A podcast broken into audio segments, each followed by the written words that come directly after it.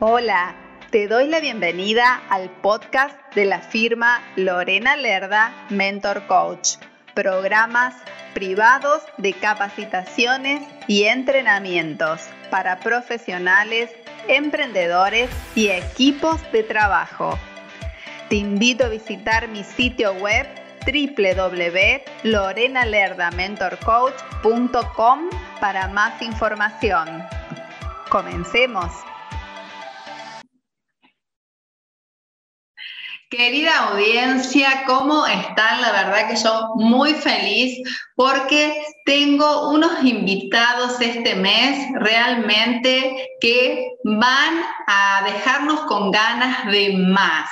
Hoy vamos a hablar de un tema sumamente importante que es la inteligencia financiera. Y va a venir un experto sobre el tema.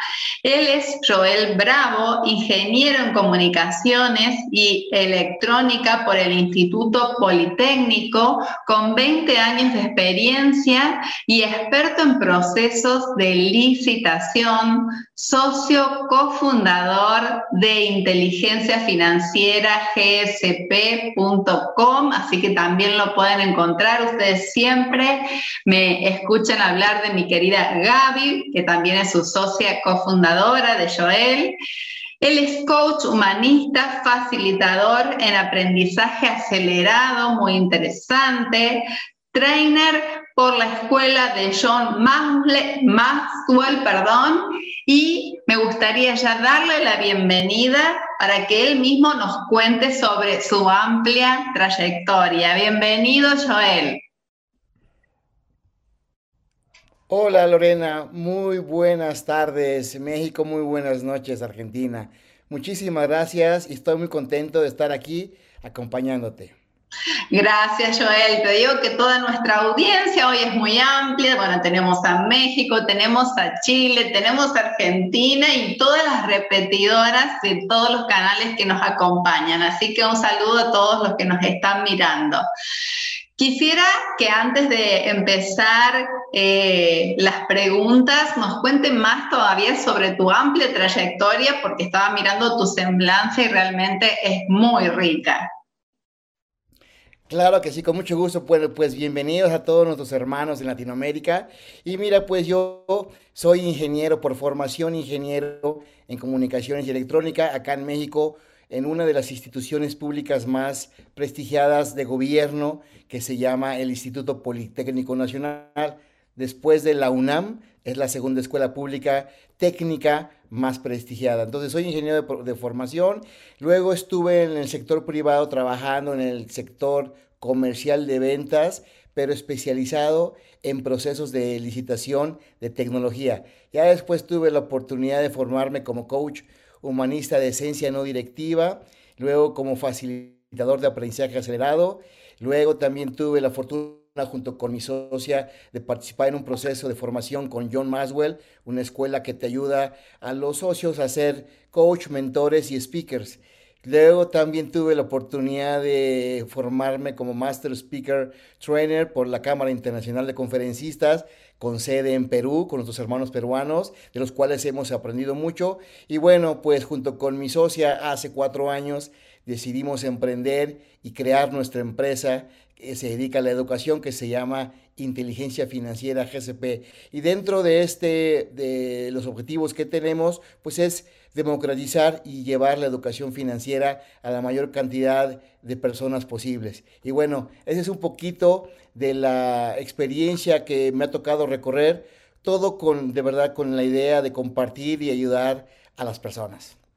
Qué bueno, qué bueno, y sé que es así porque, bueno, estuve en las capacitaciones de inteligencia financiera, que las súper recomiendo, así que, bárbaro, Joel, un placer para mí que hayas aceptado mi invitación. Bueno, voy a empezar con mis preguntas para que nos ilustres más sobre este tema, ¿sí? ¿Cuál es el panorama actual de la educación financiera a nivel mundial y también en Latinoamérica. Ok, Lorena, fíjate que es, una, es un tema bien interesante y mira, te voy a dar dos datos que, que nos van a revelar cómo está la situación. Y son dos datos que tienen que ver con investigaciones que se hicieron en el 2014, 2015 y en el 2018 y 19, pero nos dan una buena idea de la situación que estamos viviendo hoy. Mira, en el 2015, Standard Poor's publicó una encuesta que le hizo a, ciento, em, a 117 mil individuos entre 15 y 65 años y a los cuales les hizo en 100 países. Les hizo cinco preguntas sobre educación financiera, cinco preguntas básicas que tenían que ver con matemáticas elementales, sumas, restas y multiplicaciones, interés simple, interés compuesto, inflación y diversificación. Cinco sencillas preguntas. Hicieron todas estas encuestas, estas preguntas, y el resultado fue de verdad asombroso. Dos terceras partes, o sea, el 67% de los encuestados reprobó. No tienen idea de los conocimientos básicos en finanzas. Eso nos da un panorama. Esta, encuesta la, la, publicó el Standard Poor's en el 2500.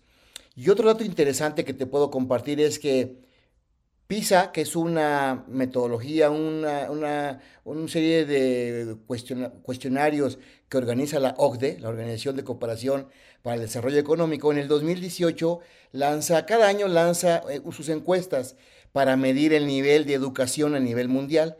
Entre las pruebas elementales que hace, que son ciencias, matemáticas y lectura, adicional a esas pruebas, incluye algunas otras pruebas que son opcionales por los países para que la tomen o no. Una de ellas es la encuesta de eh, educación financiera. Esta encuesta, fíjate, la hicieron a 150 mil personas de 20 países. Hicieron esta, esta encuesta y esta se publicó en el 2018. Y fíjate que para sorpresa de nosotros, en Latinoamérica solamente hubo tres países que aceptaron participar en la encuesta.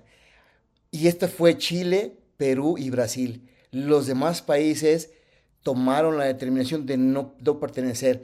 Pues aquí es una lástima porque no nos puede, no nos podemos dar una idea de cómo estamos como países latinoamericanos. Pero mira, de esta prueba hay, hay una metodología muy sencilla para medir la educación financiera y básicamente la miden en cinco niveles, nivel, del nivel 1 hasta el nivel 5.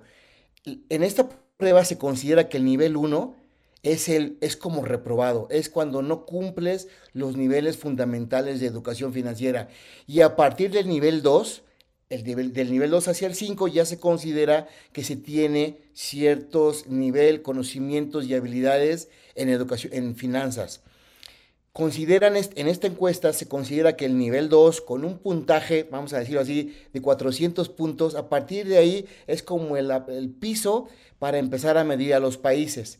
Bueno, déjame decirte que el promedio, el promedio de los países de la OCDE es de 505 puntos.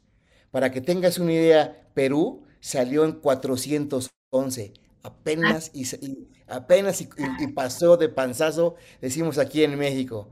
Brasil salió con 420 puntos y Chile con 451. Entonces, esto te da una idea de cómo estamos con respecto a los países del lado. Estamos hablando de Finlandia, Dinamarca, Australia, Italia, Inglaterra, Francia. Entonces, el promedio está en 505 y yo me atrevería a decir que, por ejemplo, México está muy cerca de Perú en 400 apenas quizá, si no es que reprobando, apenas y pasando la tablita. Entonces, mira, estos son algunos datos que nos pueden dar una idea de cómo se encuentra la educación financiera en todos nuestros países. Y, finalmente te puedo comentar que es una preocupación a nivel mundial el, tema de inclusión y educación financiera. Y todos los países están llevando a cabo encuestas y mediciones. En México en el 2018 hubo una encuesta nacional de educación financiera que lleva a cabo el gobierno de México, porque se creó aquí una política, y al final de la encuesta surgió que solo el 32% de los mexicanos, estamos hablando de 127 millones, solamente el 32% tiene educación financiera básica. El otro 68% reprueba. Entonces, bueno, este es un, este, esto te puede dar un panorama actual de cómo está la educación financiera en, en nuestros países. Impactante. Bueno, vamos a felicitar a, a, Chile que aceptó, a nuestra audiencia chilena que aceptó la encuesta. Me surge preguntar, eh, más allá de, bueno, bueno, son datos muy, muy relevantes, ¿por qué, ¿por qué crees que los países no se han querido sumar a esta encuesta? En, el caso de México, es un, es un tema que he estado estudiando, tiene que ver con dos temas. Yo creo que temas políticos, porque es evidente, por unos temas políticos, y dos, es una realidad que al menos en México no contamos con la información, porque para que la OCDE a través de las pruebas PISA te puede evaluar, te pide información, pide que, que compartas con él, con la organización, pues bases de datos, sobre todo información.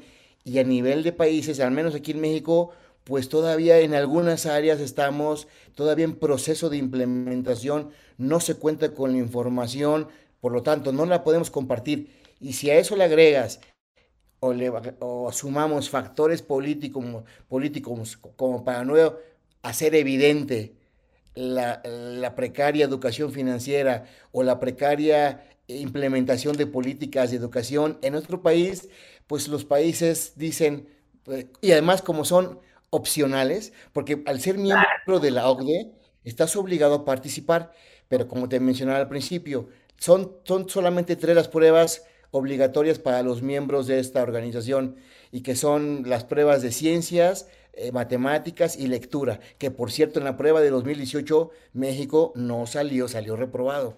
Entonces, si sales reprobado en, pruebas que desde hace años te comprometiste a, ser evaluado, pues en una en la que no la tienes en la mira, pues tampoco quieres salir. Claro, eh, yo voy tomando nota porque es una información sumamente valiosa y, estoy, aprendo y se me abre la cabeza muchísimo cuando te escucho siempre, no solamente en esta entrevista, en todos tus webinars, que también los recomendamos siempre. Y bajo el panorama actual de incertidumbre, guerra, pandemia, porque tuvimos de todo en este último tiempo, ¿qué sugerencias o recomendaciones financieras deberíamos tener en cuenta? Ok, fíjate, viviendo de verdad tiempos únicos, donde hay, bueno, hoy tenemos una pandemia que no, yo creo, y no podemos decir que, ya, que ya la superamos. Yo creo, acabo de escuchar una plática y mencionaban este, este momento que acabamos de vivir, 2019 y 2020, como de verdad un parteaguas. Le, hoy le llamaba este, este conferencista en tiempos de AC, y DC, haciendo referencia antes del COVID, antes después del COVID. Porque yo creo que en un, un, evento muy reciente que cambió al mundo, el que más tengo como referencia y, recuerdo cercano es la Segunda Guerra Mundial. En la Segunda Guerra Mundial hubo cambios muy profundos en, en, los procesos educativos, de producción, de enseñanza. En fin, hubo un cambio radical debido a lo que estaba viviendo. Pues hoy estamos viviendo momentos de pandemia, momentos de guerra, momentos de crisis sanitaria, crisis política, crisis eh, financiera y crisis social. Entonces, bajo este, bajo este entorno, es también evidente y claro que hoy estamos ante tres eh, nuevas condiciones educativo, político, económicas, tecnológicas. Hoy estamos ante una inminente automatización de la tecnología. Luego también estamos ante un inminente proceso de globalización. Como nunca como antes hoy, la globalización está eh, a la orden del día. Y finalmente ha cambiado la forma en la que colaboramos, en la que trabajamos, a, través de que, fíjate, a, través de que hoy 23 millones de latinoamericanos pasamos de trabajar de oficina a home office. Entonces, estas tres cosas han cambiado ante este entorno de gran incertidumbre, nosotros sugerimos y recomendamos tres cosas a nivel financiero. La primera, no te endeudes. No te endeudes. La otra, y muy, y muy importante, no hay una más importante que otra, pero la otra es prepárate invierte en ti, invierte en tu educación. Es, hoy es evidente que dado estas condiciones de incertidumbre, de cambio, de disrupción tecnológica, debemos adaptarnos a los, a los nuevos cambios, debemos prepararnos para los nuevos empleos que va a haber en el futuro. Entonces es invierte en ti mismo, en tu educación y finalmente cuida y optimiza todos tus recursos financieros. Entonces, esas son las tres recomendaciones que podríamos dar de forma general bajo este nuevo entorno. Muy, muy bueno, muy bueno. Bueno, el prepárate, invierte en ti, siempre lo digo porque es un capital que queda en uno y te va a ayudar muchísimo. Y todo lo demás, bueno, sumamente importante, el no endeudarse y cuidar los recursos con los que contamos financieramente. En, en Latinoamérica la población joven cada vez es más grande, cada vez es mayor y hoy enfrentan nuevos retos. ¿Qué sugerencias prácticas podemos eh, compartirles a los jóvenes entre 25 y 35 años? Recuerdo que eh, en una de, las clases de inteligencia financiera que asistí, eh, había una persona muy joven, más joven de esta edad, y sabía un montón sobre el tema y me llamó poderosamente la atención. Bueno, a estos jóvenes que les falta incursionar ¿Qué, sugerencias prácticas les podemos eh, regalar el día de hoy? Fíjate, excelente pregunta, Lorena. Fíjate que yo tengo una teoría. Y esa teoría dice que cuando una persona da un consejo, en realidad le está hablando a su yo del pasado. Entonces, ¡Qué si, yo, si yo tuviera 25, entre 25 y 35 años y le pidiera a, mí mismo sin conocerme, oye, ¿qué consejos financieros me podrías dar? Fíjate, el primero de verdad es no te endeudes. No te endeudes, ten mucho cuidado con las tarjetas de crédito. El segundo es págate a ti primero. Este hoy en México, por ejemplo, hay un, entre los empresarios y los emprendedores, es muy común que el empresario o el emprendedor paga sueldos paga proveedores y al final de lo que le queda es donde empieza a contabilizar la rentabilidad o las ganancias y nunca tiene en el radar su sueldo. O sea, no lo considera en, las cuentas o un sueldo más. Entonces, la otra recomendación es paga de ti mismo. Otra sugerencia es que de verdad de todos tus ingresos, y esto te lo digo porque además Acabo de, tengo yo un hijo, Diego, de 26 años. Hoy justamente fue su primer día en una consultora internacional. Y, y él tiene muy claro que a partir de que tenga su primer sueldo, el 10% lo debe destinar para su retiro, para su libertad financiera. En el caso de México, hace algunos años, personas como yo todavía estábamos al amparo de una ley de seguridad social anterior, nosotros le llamamos Ley 72 del Seguro Social, y en mi caso contamos con pensión. Nos tenemos que seguir, yo tengo que seguir trabajando y aportando a la seguridad social, y a los 65 voy a tener, si todo sale bien, pues una pequeña pensión que me va a ayudar a enfrentar los gastos del futuro. Bueno, pues en México esta ley se reformó hace algunos años y hoy los jóvenes ya no cuentan con eso. Entonces, o ahorran o, se van a ver en serios problemas. Entonces, otro consejo que de verdad le podemos dar a los, a, los jóvenes, cuando yo hubiera tenido 25, es uno de los gastos más importantes en, el estatus o en mantener el estilo de vida de una, de una persona es la vivienda. Es uno de los rubros más grandes, más fuertes. Entonces, una, ya sea que rentes o que estés pagando una hipoteca o, una propiedad. Una de las recomendaciones es que el gasto de tu hipoteca o de tu renta, es decir, por la vivienda, no pase del 30% del total de tus ingresos, porque de otra forma, como joven, te vas a ahorcar. Otra, otra recomendación que podemos dar es que como joven vale la pena que generes un fondo de contingencia. Más menos puede ser un mes de tu sueldo pero para hablar de términos en general, hablar de mil dólares, mil dólares que los tengas en un fondo de emergencia para eso, para que no tomes de tus ahorros, para que no tomes de tus inversiones, para que no tomes de tus ingresos y eventualmente pues hagas frente a alguna emergencia. Otra es que de verdad generar el hábito y la práctica de realizar un presupuesto, un presupuesto mensual y un presupuesto anual, para que tengas claro tus gastos. Es otra recomendación. Y finalmente yo te puedo decir que empieces a ahorrar lo antes posible. Entre más pronto mejor para que tomes ventaja del interés compuesto, de la magia del interés compuesto. Y mira, aquí te voy a poner un ejemplo bien sencillo.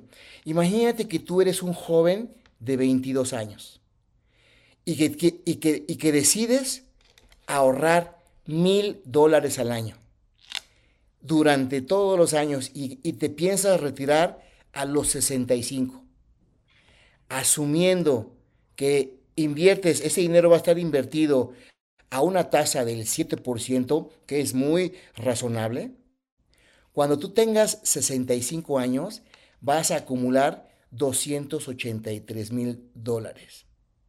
Fíjate, mil dólares al año. Esto quiere decir que puedes ahorrar, si lo divides entre 12, 83.3 dólares al mes. Si lo divides entre 30, 2.77 dólares al día. Al día. Entonces, entonces, una persona de 22 años, con, bajo estas condiciones, a los 65 se lleva 284 mil dólares. Ahora, esta misma persona, imagínate que decide empezar a los 32 años, 10 años después. La cantidad al final que va a juntar son 134 mil dólares.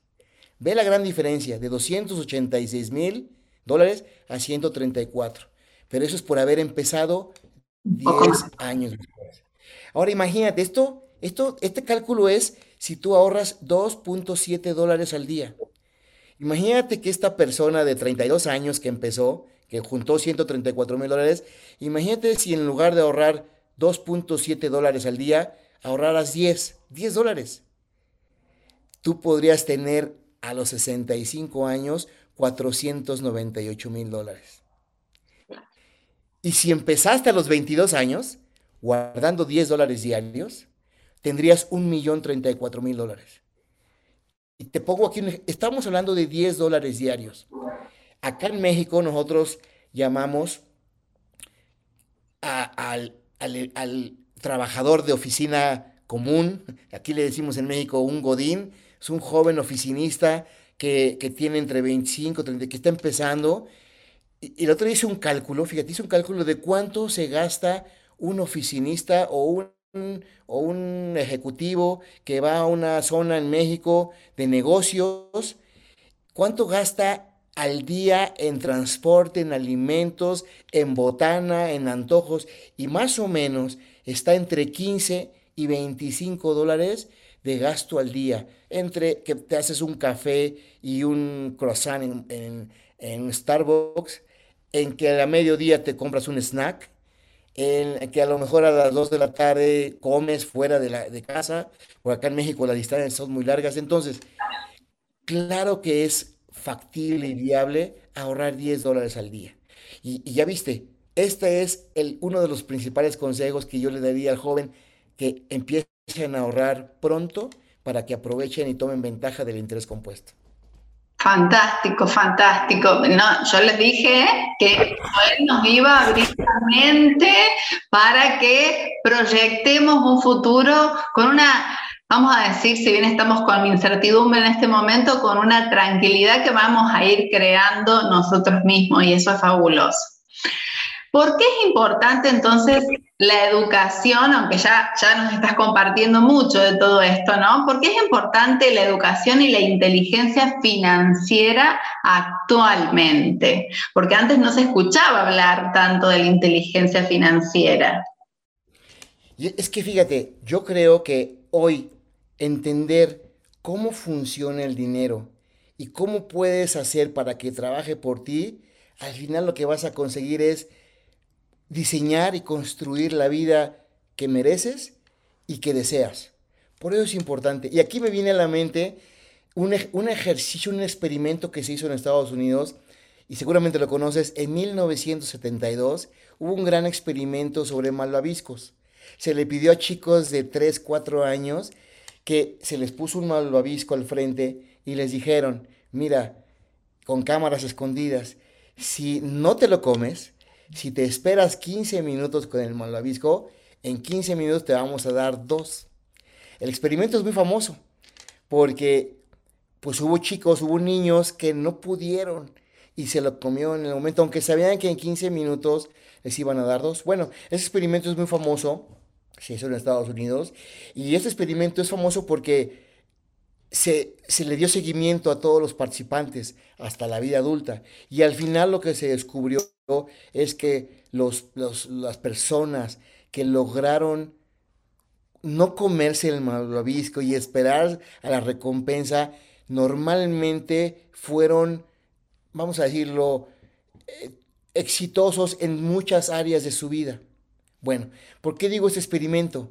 Porque el dinero es como el malvavisco si logramos guardar y no gastarnos todo el dinero que ingresamos, que nos llega por nuestra quincena, por nuestro pago, si logramos no gastarlo, seguramente vamos a ver la recompensa de ese dinero en el tiempo. Entonces, esa es una de las razones por las cuales es importante hoy. Y, como bien decías, ese es un tema que hoy no se habla. Eh, hay una preocupación a nivel mundial para que haya cada vez más eh, inclusión y educación financiera. Y, tan es así que la UNESCO declara a la educación financiera como una habilidad esencial para la vida. Entonces, hoy es, hoy es evidente que, que necesitamos, entre muchas otras habilidades que debemos desarrollar, que, lo que se le llaman las habilidades suaves o blandas o o los soft skills, una de ellas son las habilidades financieras. Entonces, es por eso que es muy importante. La verdad que muy, muy bueno. ¿Y cómo, cómo, cómo hace inteligencia financiera GSP? ¿Cómo contribuye a la educación financiera para el bienestar de las personas? Ok, mira, en México, como en muchos países del mundo y y en países hermanos de Latinoamérica, ha habido grandes esfuerzos gubernamentales para llevar inclusión y educación financiera, entendiendo por inclusión el acercar a toda la población, la mayor posible, los servicios, los productos financieros que ofrece los sistemas financieros de cada país. Entonces, por parte de los gobiernos ha habido grandes iniciativas, pero también el sector privado ha jugado un papel fundamental, particularmente el sector financiero. También ha, tenido un rol muy, muy importante para llevar educación e inclusión financiera a la ciudadanía y, a, los, ciudadanos de cada país. Pero también el sector privado ha jugado y juega un rol fundamental en ese sentido, en poder coadyuvar en, en, el éxito de este objetivo. Y aquí es donde, por ejemplo, inteligencia financiera nace hace cuatro años, de verdad con la intención de democratizar la educación financiera primero tratando y buscando impactar en nuestro círculo de amigos, de familia, de, conocidos, eh, en nuestras redes cercanas. Pero hoy creemos que es de verdad importante llevar este conocimiento a la mayor cantidad de, personas posibles. Y hoy la tecnología, la digitalización, estas herramientas remotas hacen posible pues, poder acercar esta información y este conocimiento a más personas. Entonces, eso es lo que estamos haciendo y esto lo hacemos a través de cursos, talleres, conferencias y pláticas de educación financiera, porque para nosotros es muy importante poder desarrollar estas nuevas competencias, estas nuevas habilidades y, lo que buscamos es ayudar y buscar a que las personas pues sean competentes financieramente, porque para, para nosotros y es un valor agregado que siempre estamos buscando dar, dar, en inteligencia financiera es que las personas al final de, nuestras de nuestros cursos sean competentes y entendiendo como competencia, y esto podrá dar motivo a una siguiente plática que con mucho gusto podré venir a acompañarte. Eh, este, este nuevo modelo, hemos desarrollado un modelo educativo con enfoque en estándares de competencia, porque lo que buscamos es eh, que las personas sean competentes, no solo que sepan, no solo que sepan hacer, sino que sepan ser. Es decir, que la persona sepa, por un lado, atendiendo la parte cognitiva, que sepa hacer, que sepa desarrollar, que sepa elaborar, pero también que sepa ser como ser humano. Es decir, y esto se mide a través de actitudes, valores y, que, las, las, personas deben tener para poder desempeñar una función específica. Entonces, eso es como inteligencia financiera, pues está contribuyendo con un granito de arena. Y bueno, pues hoy estamos muy contentos porque tenemos ya más de 1.500 alumnos y, en México y aproximadamente un 10-15% de estos alumnos son latinoamericanos, alumnos de ustedes de Argentina, de Ecuador, de Colombia. Esto mucho gracias a la colaboración desde que nos hicimos miembros de la Cámara Internacional de Conferencistas con nuestros hermanos de Perú. Muy bien, fantástico. Y hay algo que es un, al menos yo lo veo así, como un valor diferencial más allá de todo lo, lo humano que le pusiste en esta explicación y también en lo que brindan el trabajar desde el ser. Hay algo diferencial que en sus cursos, en sus talleres realizan, que es ese acompañamiento que realizan por un periodo aproximado de, de seis meses, que me parece fantástico porque uno puede incorporar el conocimiento, pero a la hora de la práctica ay, nos sentimos solos y ahí es donde eh, inteligencia financiera y doy fe de eso, eh, acompaña en todo el proceso y ayuda a, lo que es la implementación de todo este conocimiento, ¿no es así, Joel? Así es, Lorena. Precisamente este es uno, al principio es uno y sigue siendo uno de nuestros diferenciadores, porque estamos convencidos que un curso no, no, no consigue, un curso de una, dos, tres, cinco horas, no consigue que una persona transforme su vida financiera. Es un proceso y es un acompañamiento. Entonces, nuestros cursos que son online y próximamente ya presenciales, retoma, retornamos a la modalidad presencial, son nueve horas de entrenamiento, pero quedan seis meses de clases semanales, ¿no? Una clase a la semana, todos los jueves, de 7 a 8 y media de la noche, hora de, la Ciudad de México. Eh, damos seguimiento a los alumnos para poder reforzar o retomar temas que se vieron en el curso y sobre todo, el, como dices, el acompañamiento y la implementación, porque es, es mucha información la que, la que se ve en el curso, pero lo más importante para nosotros es, en el curso tiene, tiene la, la idea de despertar la conciencia, de darle a los alumnos las herramientas para que ellos por sí solo, en un, en un momento dado, sean capaces de poder tomar esas decisiones financieras que son determinantes. Y entonces, pero los acompañamos y les vamos dando todo este seguimiento durante seis meses. Y bueno, al ser, al ser nuestros alumnos, pues forman parte de la gran comunidad de inteligencia financiera que de verdad lo que busca su fundadora, Gabriela Sánchez, de verdad es, es de manera genuina ayudar, compartir y generar valor para nuestra comunidad. ¿Y cómo lo hacemos esto? Bueno, pues a través de, la creación, bueno, eh, la creación de una revista internacional de Imperio Ejecutivo, que ahí todos los alumnos en un momento dado pueden participar de muchas maneras. Entonces se tiene acceso a mentores, a coaches. Bueno, hoy nuestra comunidad tiene, de verdad están muy contentas porque tú también, pues al ser parte de, la comunidad, tienen acceso a ti como, como mentora, ¿no? Como coach, como mentora, como profesional, que de alguna manera lo verían inalcanzable pues hoy gracias a que todos formamos parte de la comunidad,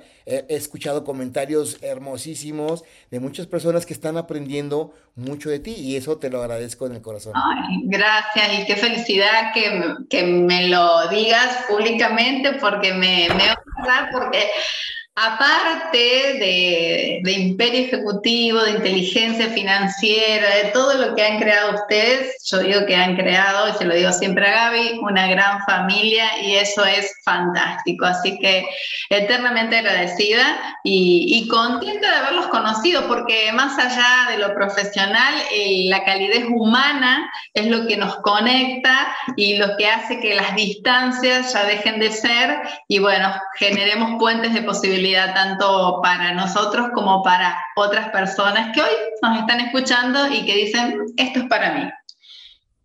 Así es, pues igualmente de verdad estoy muy contento de que también y muy me siento muy honrado de que me hayas invitado a participar en tu programa. De verdad también te sigo, te admiro, eres una guerrera. Gaby te quiere y te estima mucho y, y también aprendemos mucho de ti. Entonces, pues no me queda más que agradecerte, honrarte y felicitarte. Gracias, gracias, estimado Joel. Y antes de despedirnos, me gustaría que nos des bien el sitio de inteligencia financiera por el tema de los cursos y demás, y también para que puedan tener acceso a la revista de Imperio Ejecutivo. Así es, mira, toda la información la tenemos en nuestra página que es www.inteligenciafinancieragSP.com. Ahí van a encontrar toda la información. Nuestro próximo curso online es el viernes 25 y sábado 26 de marzo. Son nueve horas de entrenamiento. Ahí van a encontrar toda la información. Y también en, en, Instagram estamos también como Inteligencia Financiera GSP y también en LinkedIn. Entonces ahí estamos. Y bueno, pues de verdad, yo lo que quiero um, eh, ofrecerte es para todos los, nuestros amigos que nos estén escuchando y que a través tuyo y se comuniquen con mucho gusto les podemos dar una beca para nuestro próximo curso que se va a dar. Entonces que, que ya vienen siguientes cursos. Cada mes damos cursos. Entonces el próximo curso que vayamos a dar con muchísimo gusto que nos avisen con, se comuniquen contigo y con mucho gusto les damos una beca Buenísimo, miren, escuchen, escuchen, qué fantástico. Esto habla de generosidad, de apertura de corazón y sobre todo de entrega. Así que muchísimas gracias Joel y por supuesto como yo me siento en casa, quiero que ustedes también se sientan en casa, así que sabes que siempre aquí tienes un lugar. Te agradezco, te mando un abrazo a la distancia, un abrazo también para Gaby y seguramente en un próximo eh, evento, en un próximo encuentro, estaremos dando más información tan interesante como esta. Gracias, gracias, gracias y un abrazo a la distancia. Gracias, hasta luego, chao a todos mis hermanos. chao, chao gracias. Gracias por escuchar este podcast. Te invito a visitar mi sitio web para que conozcas las distintas propuestas de capacitaciones y entrenamientos, sesiones y asesorías. Te invito también a seguirme en mis redes sociales. Me encuentras a través de los enlaces de mi sitio web. Puedes escribirme a mi correo electrónico info arroba. Nos encontramos en el próximo episodio. Muchas gracias.